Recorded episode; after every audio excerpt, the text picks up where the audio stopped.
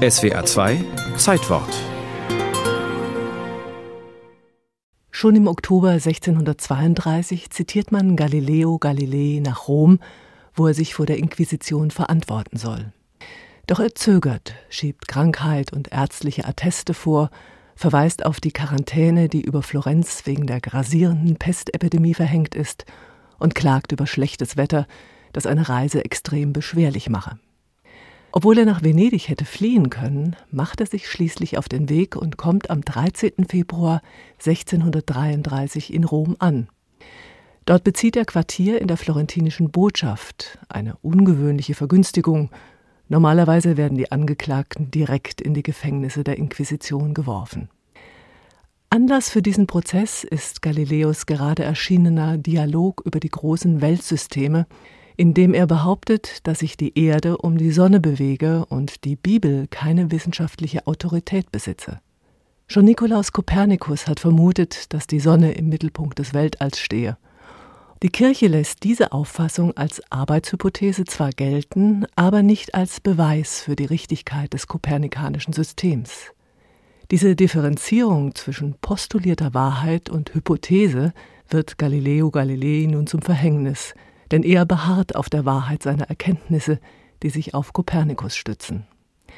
Papst Urban VIII. hat zwar immer regen Anteil an Galileis Forschungen genommen, aber er besteht darauf, dass alle theologischen Argumente aus seinem Dialog ausgeklammert würden. Selbst wenn man Galileis Vorstellung vom Sonnensystem unter bestimmten Aspekten für wahr halten könne, repräsentiere sie niemals die absolute Wahrheit, die läge in der Allmacht Gottes. Zur Taktik der Inquisition gehört es, ihre Delinquenten warten zu lassen. Galilei muss sich in Rom also gedulden, was nicht unbedingt seine Stärke ist. Die eigentlichen Verhöre beginnen erst zwei Monate nach seiner Ankunft am 12. April im Palast des Heiligen Offiziums. Und auch jetzt muss er nicht in die Verliese der Inquisition umziehen, er darf ein Zimmer im Palast bewohnen. Papst und Kirche wirken unentschieden und auch Galilei selbst ist alles andere als ein Märtyrer der Wissenschaft. Sei es durch die geschickte Verhörstrategie der Inquisitoren, sei es auch aus Angst vor dem, was ihn erwarten könnte, sieht er letztendlich davon ab, die kopernikanische Lehre vor Gericht zu verteidigen. Er versteigt sich sogar dazu zu behaupten, er habe in seinem Dialog Kopernikus eigentlich widerlegen wollen. Nur in seinem Übereifer und seiner Unachtsamkeit habe er für die falsche Seite zu gute Argumente ersonnen. Nach diesem ersten Verhör darf Galilei wieder in den Palast des florentinischen Gesandten zurückkehren. Bevor das endgültige Urteil ausgesprochen wird, muss er noch zweimal vor der Inquisition erscheinen. Am 22. Juni führt man Galilei schließlich in einen schmucklosen Raum der Kirche Santa Maria sopra Minerva.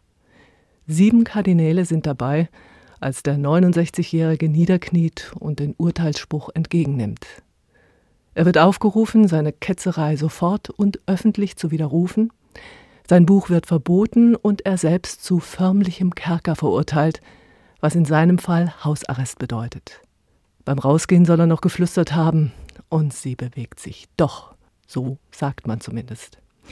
Im Dezember 1633 darf Galilei unter strengen Auflagen in seine Villa Gioiella im kleinen Dorf Acetri bei Florenz zurückkehren, wo er die letzten zehn Jahre seines Lebens verbringt.